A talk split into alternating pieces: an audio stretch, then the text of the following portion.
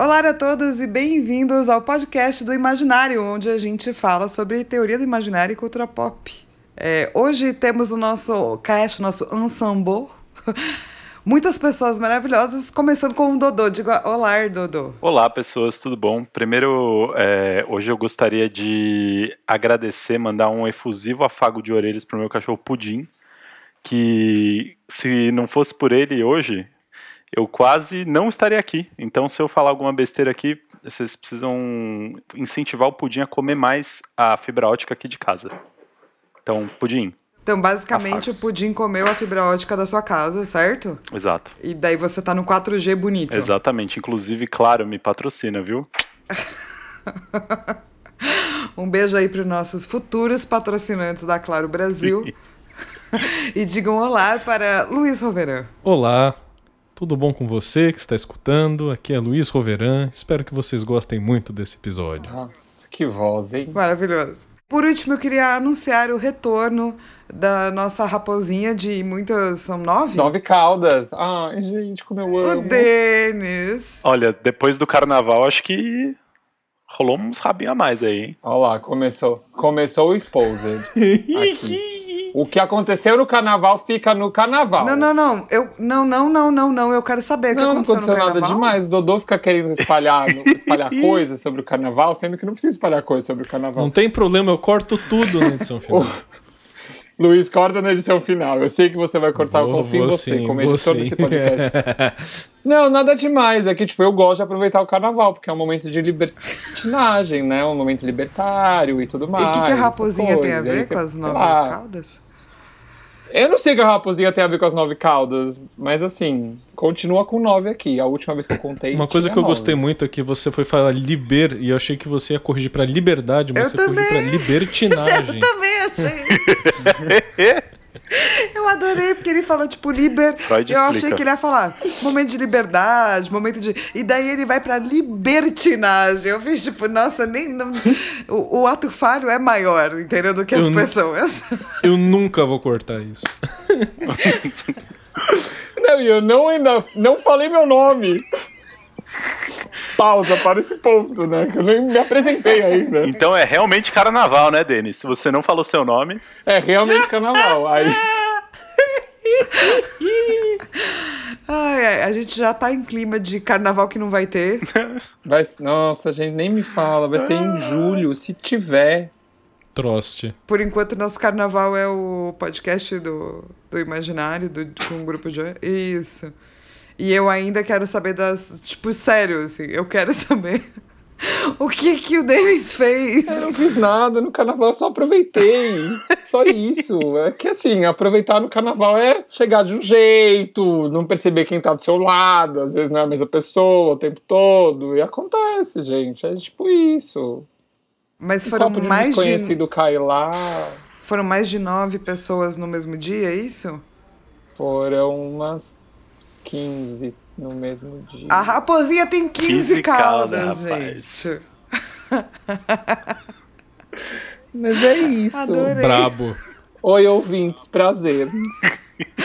prazer, Denis. Sua raposinha prazer, de Denis. carnaval. Sua raposinha de carnaval. Viu nove caudas andando no bloco? Provavelmente sou eu. Maravilhoso. É, acreditem ou não, a gente recebeu mais e-mails do que a gente vai conseguir comentar nesse podcast. Você pode mandar o seu e-mail pra gente no imaginariopodcast.gmail.com e a gente recebeu seis e-mails. Seis e-mails? E eu tô impressionado. Não é possível. Muito obrigado, ouvinte. Pois é, e teve gente retornando o assunto que precisava ser retornado. É, teve gente perguntando sobre a questão do claro e do escuro, que eu acho que a gente ainda não acabou, né? As nictomórficas, então a gente ainda tem um tempo para falar sobre claro e escuro e vários tipos de claro e escuro e etc. É... E a, inclusive a Malu, o nome dela é Malu Flávia Porto Amorim. Ela lembrou do lance do, do Gandalf ser cinzento e voltar como branco, sabe? Uhum. Uhum. Isso tem bastante a ver, do tipo, ele enfrenta a escuridão e retorna como branco. E isso é bem essa dialética aí de claro escuro. É que no último episódio a gente falou que isso, é- isso é uma coisa, falar de povos escuros é outra coisa, e basicamente a gente tacou fogo em tudo. Mas eu queria retornar para o e-mail da Sá Oliveira, que ela estava falando de, ainda de imagens mordicantes. E, e ela, ela, ela queria falar sobre a vagina dentada, né? Que é um filme que realmente existe. Vocês conhecem esse filme? Tem um Pera. filme que tem uma vagina que é dentada. Não é uma metáfora, é literalmente uma vagina com dentes? Não. É. É, literalmente uma vagina dentada. Você nunca viu o trailer? Não. É dentada. Não é dentada, tipo. É Dentinhos tipo meio- Não, é- Pokémon Victreebel. É dentada, tipo, a minha arcada dentária. Entendeu? Pokémon Victreebel, velho. É tipo isso. Mais um episódio do Joy destruindo a a minha e a sua infância. Ótimo, ótimo Pokémon. Sempre uso na minha parte. É, então, e daí ela falou, lembrou disso, e é verdade, sim, é isso que é a imagem mordicante, é exatamente isso. E dessa agressividade, né, especialmente quando se trata de personagens ou de mulheres. E ela queria saber se a Felina ou a Catra também se encaixa nessa figura mordicante. Ai, meu Deus. Eu amo a Felina. Figura mordicante, eu tô. Agora. Agora me pegou, hein? Eu não sei, Eu não. acho que, assim, a maneira como ela ataca, assim, né? Uhum. Que é o lance da, da garra, Da garra. e do. Né, ela tem essa coisa heteromórfica, assim, né? Ela é heteromórfica por Uhum. ser, mas ela tem essa coisa do diurno em vários momentos. Eu não sei se eu diria que ela é mordicante apesar do nome, porque apesar dela ter garras, ela mal usa as garrinhas dela, né? É, é, exatamente. E acho que eu, eu fico meio nessa. meio nessa dúvida também. Também tem aquele lance do mordicante de tipo. Tudo bem que tem uma característica dela, dessa coisa de querer destruir tudo, assim, né? Tipo, ligar o foda-se, né? É, Que acho que encaixaria no mordicante, mas ela não usa necessariamente essas garras dela, os dentes dela, pra fazer isso. Mas acho que Eu acho que talvez a coisa mais mordicante dela seja o sorriso. Especialmente quando ela tá com. Como é que é o nome daquele outro personagem, gente, que anda muito com ela, que troca de. Double Trouble? Isso, É, né? Double Trouble, isso. Os dois sorriem, eles os dois têm dentinho, né? É. Eles sorriem aquele sorriso que na verdade é uma. quase um anúncio, assim, que você não devia mexer, sabe? Os dois tá aquele sorrisão, tipo. Eu acho que é mais assim que ela é mais mordicante. Aquele sorriso, né? O jeito que a Felina sorri é diferente, né, arroba? Sabe como é? Meu pai amado. É um crushzinho, né? Ah, mano. A Felina é crush de todo mundo. Quem não gente. tem crush na Felina tá morto por dentro. Só tenho isso a dizer. É, homens, mulheres, não binários. Todos se unem pelo crush na Felina. Você não assistiu Xirra ainda? Eu não assisti ainda, eu tenho que assistir. Tá, no, tá na lista de, de desenhos. É muito legal. É muito legal. É. Eu, vou, eu vou começar. Eu prometo. É uma, É uma, é uma promessa? é uma promessa, é uma promessa, gente. Antes do próximo carnaval, eu. Eu não vi porque eu não vejo desenho animado, eu sou um adulto. Eu assisto coisas de adulto, tais como Globo Rural. Até porque, o- até porque o Twitter do Globo Rural é, ó, adultíssimo. Exato. A vinheta do Globo Rural é uma bonita, às vezes eu quase choro ouvindo, mano. Porra, é muito bonita. A vinheta do Globo Rural é muito bonita. É bonita, é bonita. E a gente teve um e-mail do Rogério Carvalho e ele, ele falou que ele, ele é estudante e pesquisador do imaginário de Dilhan. Ele te imitou, ele escreveu D-I-U-R-R-A-N, Dilhan. Tamo junto, família. Bonde do Dilhan, caralho. Eu tô muito feliz. Muito feliz. E daí ele falou que gostou muito do último episódio, exatamente porque é importante a gente falar que os referenciais teóricos não estão acima de qualquer suspeito. A gente tem que debater, tem que suspeitar. É, e ele queria lembrar que, apesar do Rogério de Almeida e o Marcos Ferreira Santos trabalharem muito juntos, quem propôs o regime crepuscular foi o Marcos Ferreira Santos, e é verdade. Eu sempre confundo os dois, porque os dois são meio um dinâmico, assim, mas quem propôs a ideia de crepuscular foi o Marcos Ferreira Santos. E, e daí, já que ele, ele gosta que a gente dá é, muitos exemplos, ele queria dar os exemplos dele. Ele trouxe dois. E o que eu acho que é o exemplo mais completo é o de Malé o Malévola, o filme Malévola, que é que tem a figura do diurno no rei, o noturno na Malévola e o crepuscular na Aurora. Eu colocaria como que a, ele tá falando da Aurora como essa síntese, né, de união dos contrários. Eu colocaria que a Malévola é noturna, vira diurna e daí se relembra do seu crepúsculo quando ela tenta ajudar a Aurora e por conta da Aurora e tal. Mas sim, eu super entendo essa, é, entender a Aurora como um, o, o, elo, né? Dessas duas coisas, assim. Uhum. Uhum. É engraçado, é, eu compartilho da mesma visão. Para mim, a Malévola meio que vai transitar entre o tanto diurno quanto noturno. E depois eu acho que toda, não redenção, mas toda a aproximação dela depois com a Aurora e até o, a parte final do filme é bem uma questão mais crepuscular. É porque essa é uma, tipo, essa é uma noção é muito... muito... nossa também do Joy, sabe? Não é todo mundo que estuda Dilhan, vai, Luiz. Dilhan. Obrigada. Que que geralmente lê assim. No Joy a gente tem essa mania de tentar ler os processos dos personagens. Então a gente raramente coloca um personagem no diurno, no noturno, no sintético. A gente faz uma leitura do processo dele durante a narrativa, assim. Mas isso vem de outro lugar, né? Que não é nem do estudo do, do de Wuhan. Eu vou começar a falar assim também, ferrou, já era. Não é nem do estudo do Han. É, é mais porque, como quando eu fui fazer mestrado e doutorado, eu estudei processos de criação é, eu tendo a não analisar as coisas como análise final, mas estudar sempre como processo. Mas essa também é uma característica, tipo, nossa, assim. Não é uma característica do estudo de Duran, né? Uhum. Cada um analisa do jeito que prefere, assim. Aqui a gente é meio esquisito. A gente já faz, fala de uma teoria esquisita e a gente fala de um jeito mais esquisito, eu acho. Mais né? esquisito ainda. Eu. É bem por aí mesmo. Mas sei lá, eu gosto. Eu prefiro as esquisitices.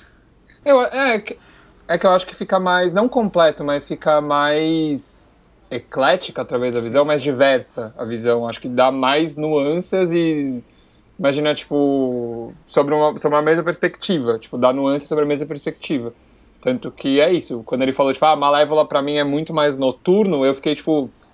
Hum, é, então, mas é uma, é uma análise, so sure. eu acho muito comum para quem faz análise mesmo, sabe? Porque você uhum, trata o personagem sim, como algo que aconteceu já. A gente aqui não tem sim. essa visão. Uhum. Tipo, epistemolo epistemologicamente, estamos ambos corretos. É, a questão é, é o, qual epistemologia aí que você tá. Eu gosto quando vem perguntas assim, porque a gente consegue explicar, inclusive. Tipo, qual é a nossa leitura. Por que, que a gente lê o livro dessa forma, sabe? É, vamos voltar para as imagens nictomórficas? Nictomórficas. Ó, oh, gostei dessa vinheta de transição aí. É. Eu ia falar, o Denis pode fazer transições pra gente. Nictomórfica. Nictomórfica. então, no último episódio a gente meteu o pau na, na na, Duran, basicamente. Fogo no francês. Mereceu. Mas era necessário, né, gente? Mereceu, né? Mereceu. E, e ele traz daí uma questão do. Logo depois, eu falei no episódio passado e eu continuo concordando comigo mesma, que é o seguinte: logo depois dele falar da escuridão, ele fala que porque o ouvido é uma coisa que, obviamente, é muito do nictomórfico, né? Porque já que você não tá vendo direito, você escuta. Então ele coloca essa questão do aspecto tenebroso da cegueira é, ou da pessoa vesga. O que eu discordo em partes, porque assim, é, nem toda cegueira é vista por esse viés tenebroso. Existe um aspecto possível, potencial, tenebroso é, de cegueira, com tipo Édipo Rei, assim, sabe? Ou imagens assim. Mas eu não acho que todas as imagens de cegueira são assim. E eu acho que ele se esquece de colocar isso, assim, sabe? Mesmo porque depois ele vai falar de Odin, né? E eu, eu tenho uma visão diferente do que ele fala sobre Odin. Mas antes da gente entrar nisso, o que, que vocês acham dessa questão do olhar, é, ter tanto. Eu acho que o lance aqui seria ter tanto medo que você prefere não ver o mundo, sabe? Eu queria só comentar é, primeiro essa coisa do, do tenebroso, né? De tipo é, acho, acho bastante legal trazer essa.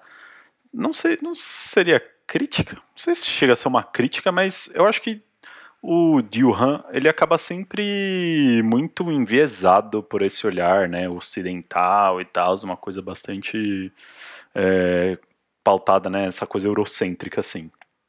E, e assim, a primeira coisa que eu penso quando eu vou puxar alguma imagem de cegueira é, claro, do nosso cavaleiro de bronze, Shiryu de Dragão, que sacrificou a sua visão para que ele pudesse ajudar seus amigos na luta contra Perseu de Medusa.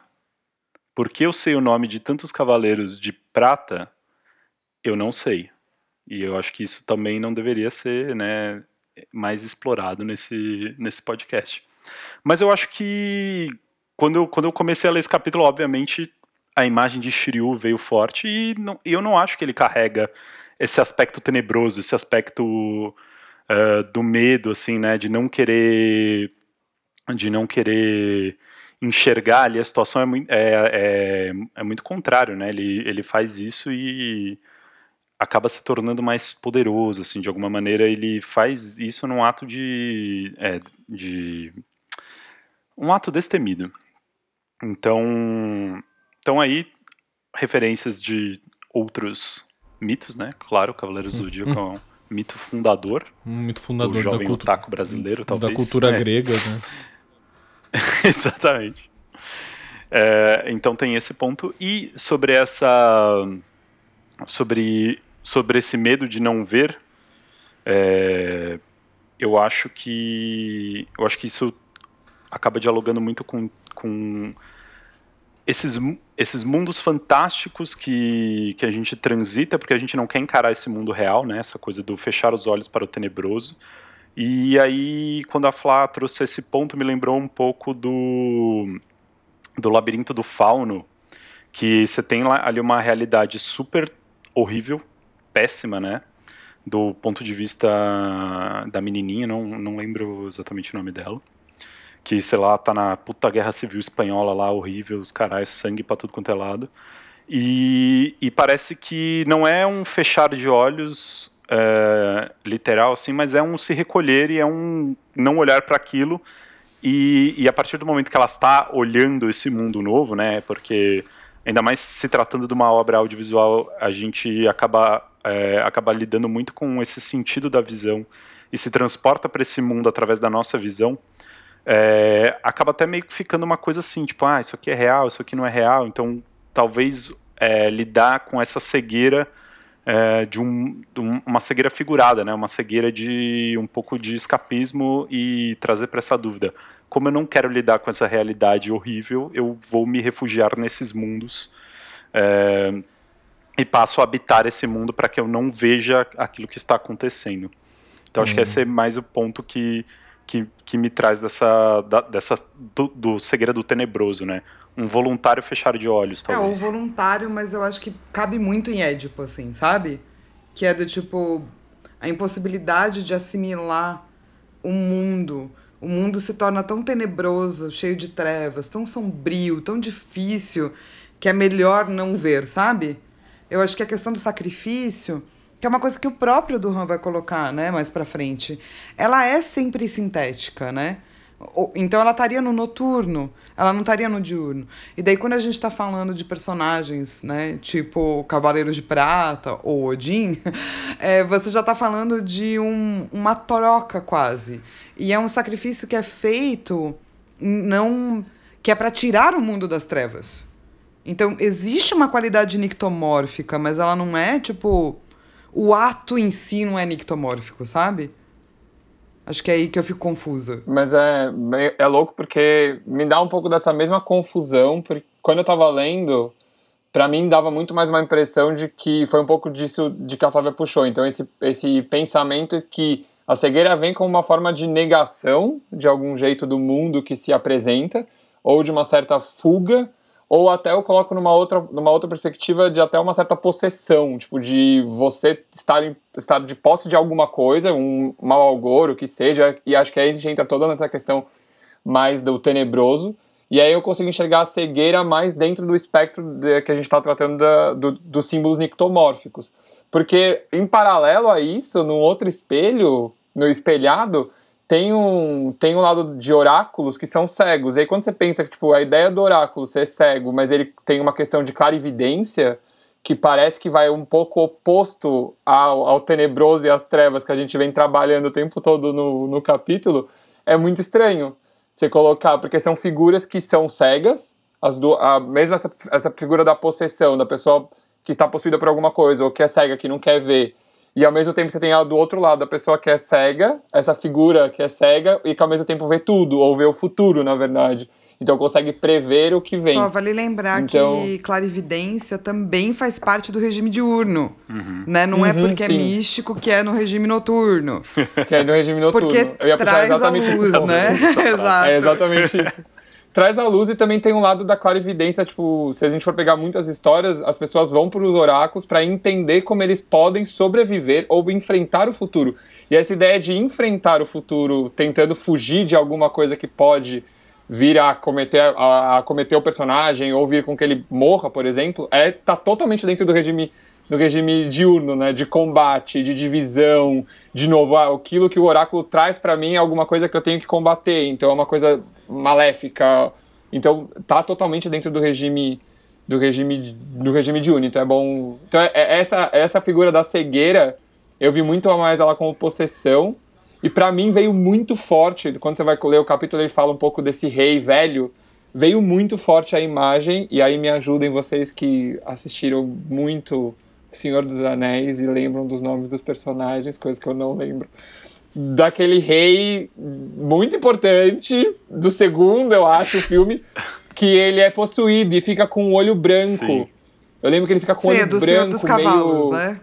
É, isso, acho isso. que é isso, que o Gandalf vem depois e, tipo, meio que faz o oh, exorcismo lá. O que o Durham fala na página 94 é: sem nos iludir sobre a ambivalência da pessoa grotesca do velho rei, ainda muito próximo da majestade do poderio, é, no entanto, a caducidade, a cegueira, a insignificância ou mesmo a loucura que prevalece aqui e que, aos olhos do regime diurno da imagem, colore o inconsciente de um matiz degradado assimila a uma consciência decaída. Acho que é por isso que você foi para essa possessão, né? Sim. Daí ele vai dizer que, tipo, a cegueira, como caducidade, é a enfermidade da inteligência. É, o arquétipo do rei cego e tal. Eu acho muito interessante porque, de novo, a decadência nesse sentido de possessão, vai, a gente vai olhar para isso é, num momento futuro das imagens do regime diurno. É, então, sim, e, e, eu acho que ele começa a trazer um pouco aqui. E eu acho que essa imagem é perfeita. Porque é a imagem de alguém que não está vendo, não por si. Então você tem o Édipo que arranca seus próprios olhos. E alguém que não está vendo o que está acontecendo mesmo, assim. Porque não está vendo nem que ele está sendo manipulado e nem o que está acontecendo no seu reino, né? Esse sim é o tipo de cegueira nictomórfica, assim. Daí eu concordo mais é, com esse tipo, com essa visão nictomórfica, né? No fim das contas, a gente acaba chegando à conclusão aqui discutindo que é, você pode ter N tipos de cegueira. Né? Porque, por exemplo, o Dodô falou do, do Shiryu. E ele, na verdade, para mim, ele não soa nem como um sacrifício, na real. Ele soa como uma estratégia de batalha. Sim. Porque se ele olhar pra Medusa, ele vira pedra, né? Por isso que ele se cega. Assim como, por exemplo, outra grande obra da cultura pop, o grande dragão branco, estrelado por Jean-Claude Van Damme, ele fica cego e ele combate seu inimigo cego também usando os seus outros sentidos. É, ao mesmo tempo. É, ou então, ó, ó, é, só pra puxar rapidinho, uhum. daí você volta, lembra? Porque eu lembrei do exemplo do tipo, tem a cegueira que é nictomórfica, que é quando retiram a visão da área. E tem a cegueira uhum. que não é nictomórfica, que é quando a área usa do escuro ou seja, ambas estão lutando de uma forma cega, porque ela sabe que ela tem uma vantagem. São cegueiras uhum. diferentes. Uhum. Manda, Luiz. Não, eu fico lembrando de várias coisas, né? Por exemplo, um dos filmes que eu revi é, nessa quarentena foi Cinema Paradiso. E tem uma cena, né, que tem um personagem que fica cego, que é o Alfredo, que é o cara que é o, o cara que projeta, né, os filmes lá dentro do cinema. E ele tem uma relação muito próxima com o protagonista, que é o Totó, que é um menino que, enfim, graças a esse sujeito, assim, ele toma gosto por cinema e, enfim, toma um rumo profissional nesse sentido. E quando ele fica cego, ele, ele tem uma conversa com o moleque, logo depois que ele fica cego, que ele fala: Agora que eu perdi a vista, eu enxergo muito melhor. E você vê que realmente ele tem uma transformação é, psicológica como um personagem que acaba se tornando muito mais conselheiro depois que ele perde a visão. Que outro personagem fala isso? Tem outra perso personagem ou é uma música? Take the Time do Dream Theater. Cita aí. Isso, obrigada. Super. Ah, a isso aí gente foi foi combinado. muito. A gente- Inclusive, inclusive é sampleado, né? Ora que o perso la vista ti vedo di più. Sim. Eles citam Tem- isso aí. Isso, exatamente. é- exatamente. É sampleado na Outra que eu perco a vista de ver o Pio, exato. citam isso A aí. gente foi muito roqueirinho agora, eu e você, assim, muito. Não, mas essa música é Que a maravilhosa. gente lembrou de Dream Theater, Images and? Words. Beijo, James Labrie, te amo. Mas ao mesmo tempo, você Manda tem realmente. Você tem a, a cegueira é, da loucura e acho que tem a cegueira da corrupção também, né? Parando pra pensar assim, na corrupção de caráter. Eu lembrei, por exemplo, que o. Uma das pessoas que é punida na Divina Comédia é o Tiresias, no Círculo da Fraude. Então o Dante coloca ele como um, um, um mau conselheiro ao invés de um, de um oráculo, né? Eu acho bem, bem interessante essa multi. Muito bom. Como é que. Puta. Essas várias faces né, da, da cegueira. Essa multifacetação Multifacetude. Multifacetópster. É, Libertinagem vai ser, tipo. É, então, é, eu acho que é por isso que eu acho que quando a gente chegar na página 95, vocês veem como a gente lê devagar, né, gente? Só pra vocês verem, a gente. Se você quer tá escutando esse podcast e tal, quando ele fala do tipo. Se o, o caráter da caducidade e cegueira, na maior parte dos casos, valorizado negativamente. Veloemos, no entanto, eufemizar-se e aparecer com a solarização benéfica das imagens. Odin, na sua onipotência, continua zarolho. zarolho.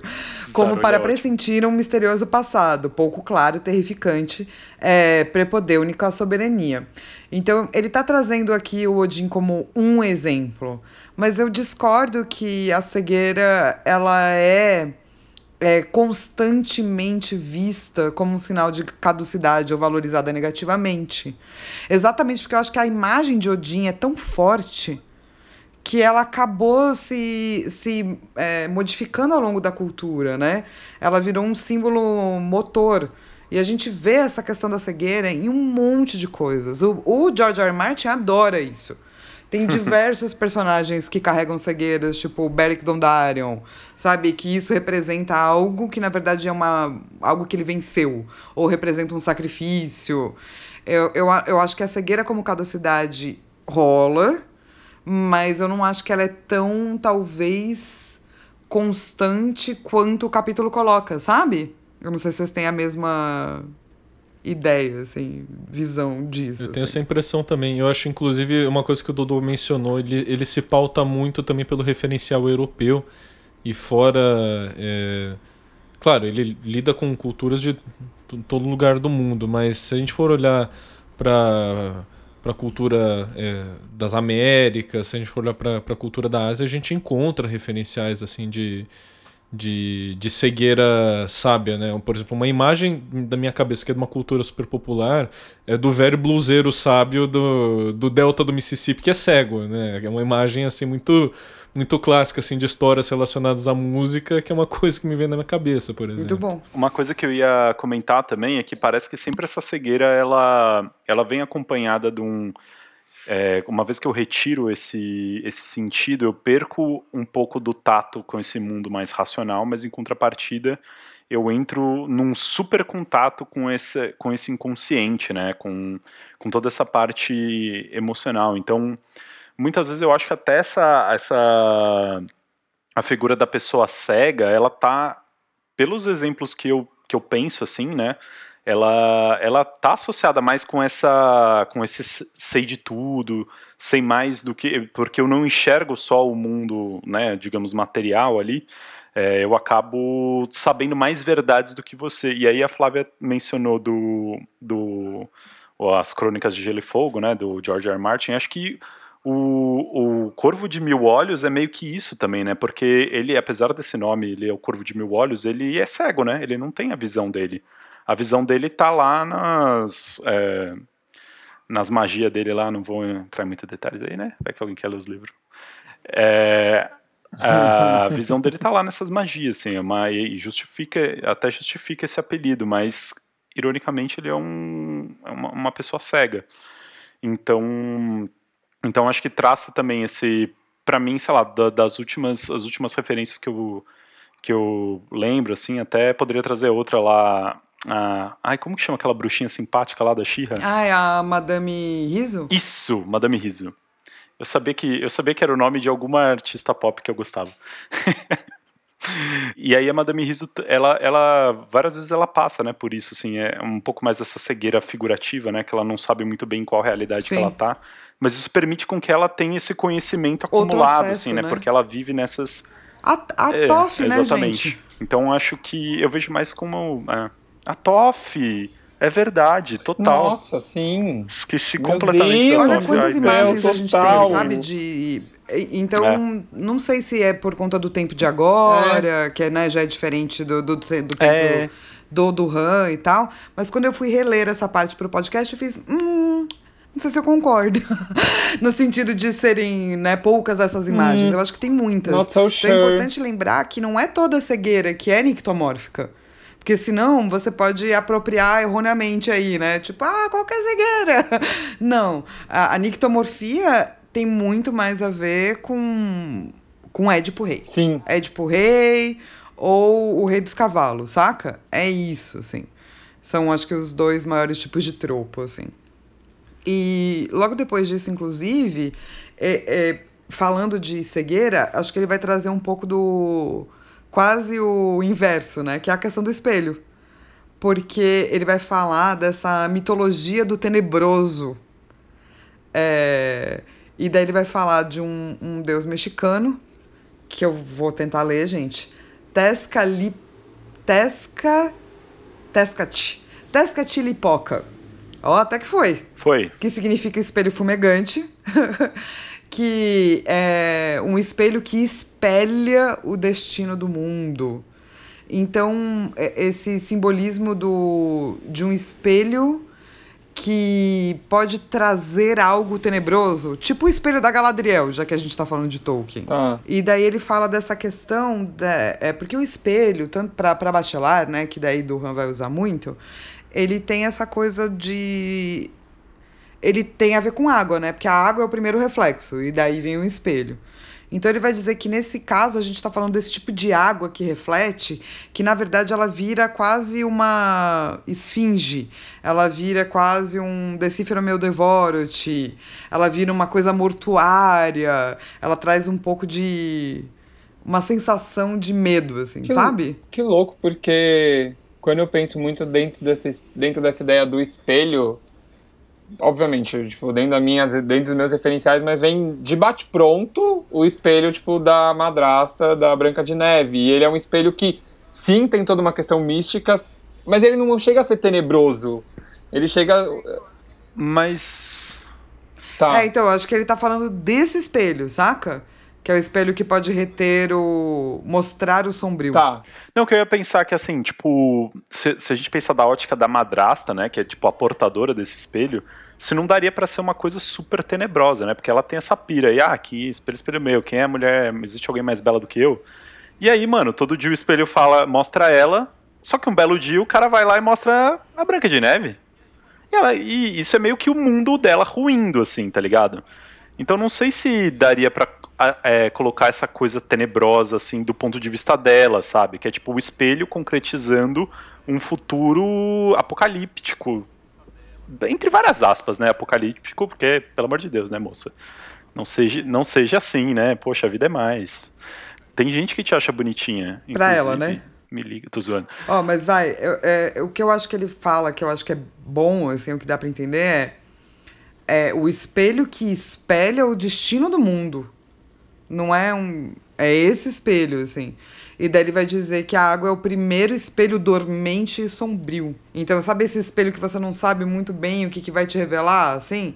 É muito o espelho de Galadriel, assim. Que, Sim. tipo, quando Frodo chegar lá, ela vai mostrar, é só desgraça. é o, o o cara que vai, quando você lê seu horóscopo, diz que só vai ser ruim, entendeu? Tem alguma, tem, a gente pode fazer alguma aqui. relação, é que eu pensei, eu não lembro direito do espelho da Galadriel, mas eu fico pensando na penseira do, do Harry Potter, da nossa querida J.K. Rowling transfóbica. É, eu Querida não. Querida só pra você. Transfóbica É, J.K. Rowling. Eu fiquei do- pensando. É, querida. É, querida não é. Errei, errei, desculpa. Tô brincando. Mas o. Mas eu fico um pouco pensando na penseira também, que tem uma relação de. também de uma água. Ela é uma água, é é uma água um pouco mais densa, que eu lembro, mais turva. Mas tem essa ideia Mais de turva, que. né? Só que é engraçado, porque a penseira, ela te reflete pro passado. Então eu não sei se aí. se é um esquema. se a ideia do, do espelho do- dentro do nictomórfico é uma, é uma que carrega alguns segredos do futuro ou, tene- ou coisas tenebrosas do futuro. Não, acho interessante. Se você pegar Harry Potter, nada bom foi mostrado naquela penseira, né? Nada é sempre uma coisa mostrado naquela tensa.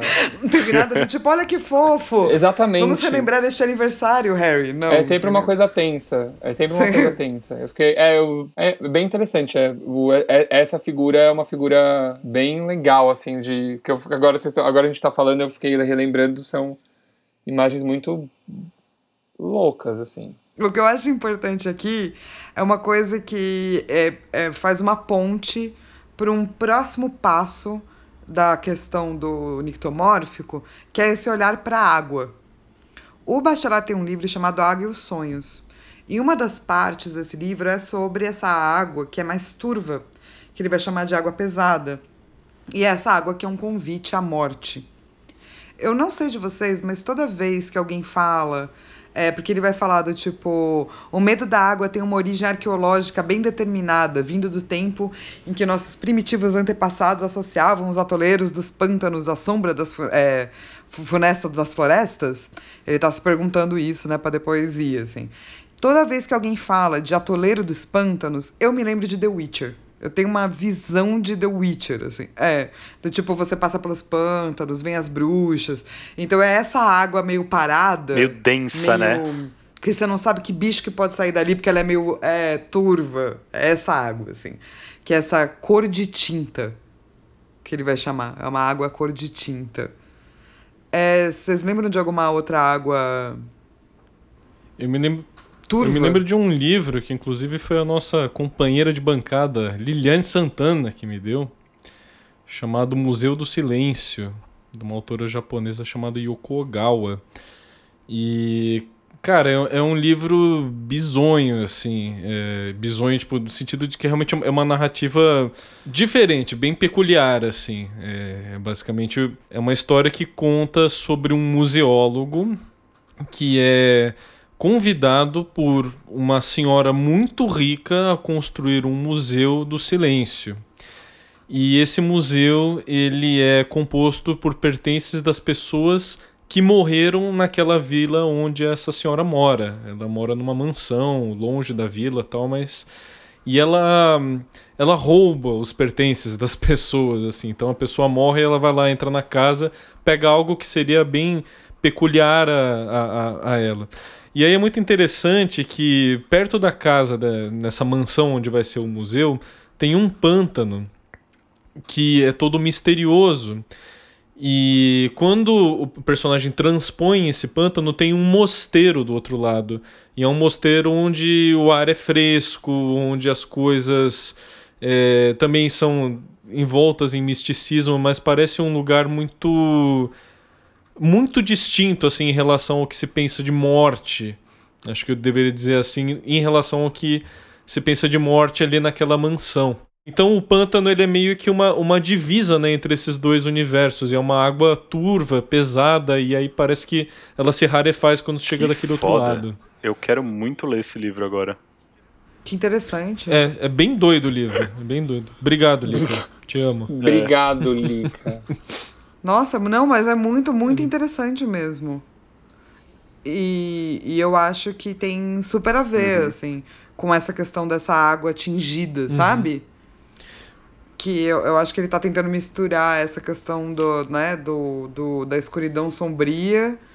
E ele traz daí a questão de você olhar, e daí agora a questão de você ser convidado quase a morrer, assim. O- Porque essa água, ela é um. A água é sempre um convite à morte, mas pode ser uma morte amorosa, pode ser gostoso, pode ser bonito, mas nesse caso não é tão gostoso e tão O- bonito, assim. Eu né? acho que tem uma coisa interessante, já que a gente falou da penseira, que o Bachelard fala da água profunda primeiro, né? Que é uma água que ela é toda permeada de memória. Só que quando ela fica muito permeada de memória, ela se torna água morta. Então acho que tem muito esse lance da penseira nesse pensamento do Bachelard, porque é cheio de pensamento ali, justamente penseira não é à toa o nome, né?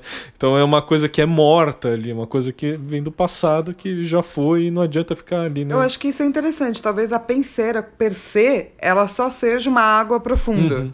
Mas a maneira como ela é usada em Harry Potter pela transfóbica J.K. Rowling, ela se torna uma água pesada, uma água Sim. morta, uma água tingida, sabe? Nossa, eu- eu- tem muito a ver. Eu e a tem a bastante a consistência dela lembra um pouco também a consistência de uma certa tinta. Ela é meio densa, ela lembra às vezes um, um metal também, mas ela tem uma questão quando você olha que ela é mais reluzente também. Ela é meio lustrosa, então lembra um pouco de, dessa questão de tinta realmente. E é- só também de pensar que você tem que tirar uma memória e jogar, que a gente pode fazer a loucura de falar que você está misturando algum tipo de tinta junto de uma de, uma, de um grande caldeirão de tantas outras. Então acho que é bem é uma, é uma boa uma boa correlação. Não tinha é engraçado como a penseira ela funciona tanto para a figura do espelho que a gente falou um pouco antes, né? Mas também funciona para essa questão até porque até porque Duran vai fazer essa ligação, né? Ele sai do espelho para falar que o, o primeiro grande espelho que a gente tem é a, é a água. É, é, E daí dá água pra essa coisa. Inclusive, é uma coisa que quem joga videogame manja muito. Porque em videogame você tem, tipo, o Healing Spring, que é a boa água. Você tem a água profunda, que é a água que você pode descer, né? E você tem que explorar lá embaixo. E você tem a água morta, que é uma coisa que acho que do Nuke em 3D começou. é, Games de tiro Sonic. começou, assim, que é tipo, Sim. se você cair nessa água, você vai morrer. Nossa. Que é uma água Verdade. tingida mesmo, Muito. assim. Não é? Pra quem joga videogame é muito claro esses três tipos de água, assim. Água espelho, água profunda, água é, morta, sempre, né? É sempre uma água meio é. roxa, né? Eu lembro que o Ze- Ou meio marrom, ou É, meio verde, né? O verde lembra essa coisa da náusea, né? Do ácido. Eu lembro que o Isso. Sonic, né, tem uma fase que é numa planta química, uma coisa assim. O Zelda Skyward Sword tem um puzzle, um- uma dungeon que tem uma água morta, venenosa, que é bem lilás, assim. São alguns exemplos que vem à cabeça. Cara, é, eu acho que, inclusive, a gente vai dar as nossas dicas agora. E a gente, acredite ou não, vai encerrar, porque a gente tá aqui é muito. É uma dica só, viu? Se você não lembra. A gente estabeleceu Ah, que é tá. uma dica Eu por pessoa, porque senão tá. a gente fala muito. Só dá dica, né? Virou podcast de dica do Joy. Eu quero dar uma dica de um livro que eu li recentemente, que é uma peça do Aristófanes, chamada Pluto, ou A Riqueza. É a última peça que ele escreveu, se eu não me engano. E ela é uma. Ele é conhecido por escrever comédias, e nesse caso. a- o argumento dessa peça é que Pluto é o deus da riqueza, ele foi cegado por Zeus e ele é jogado no mundo dos homens.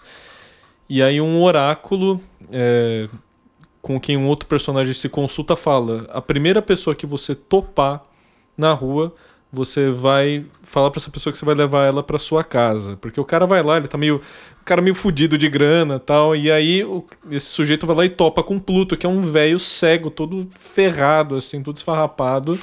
E aí todo o argumento é tipo, cara, se você restaurar a minha visão, eu vou te tornar rico e vou é, dar riqueza aos justos e vou trazer da nação aos pobres, da nação financeira e tal.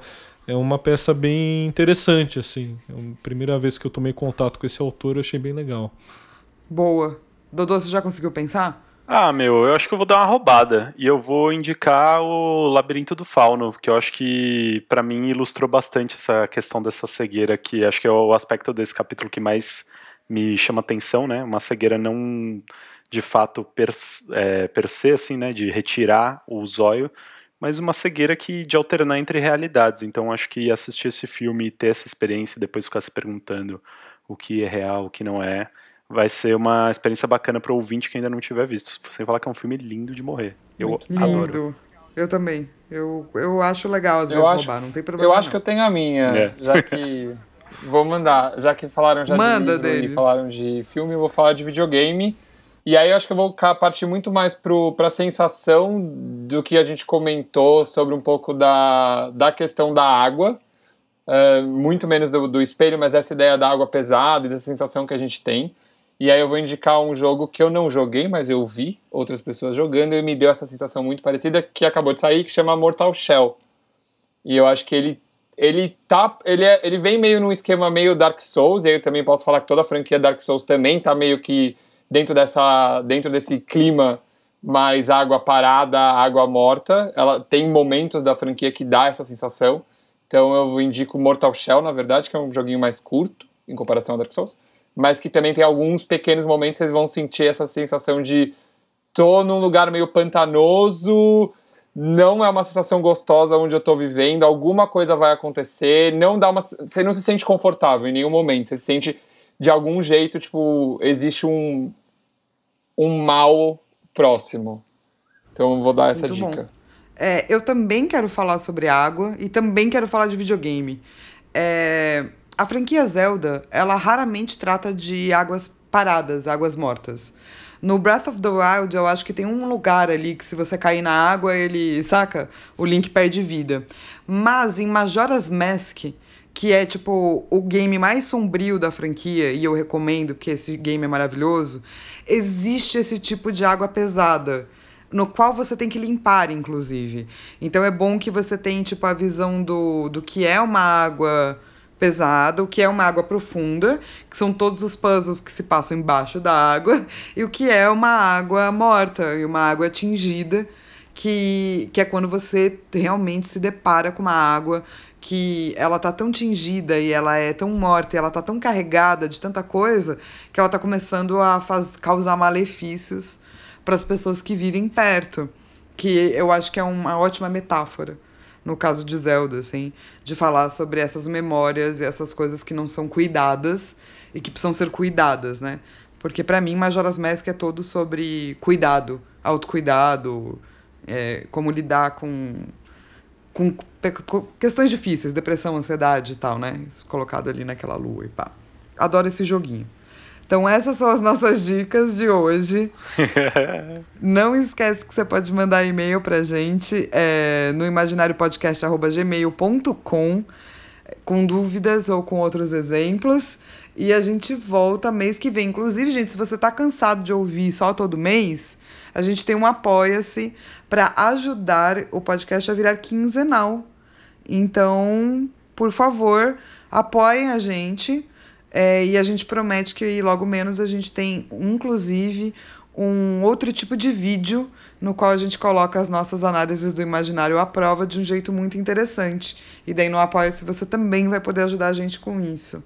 Tá bom, então digam tchau. Digam tchau todos. Tchau! Tchau!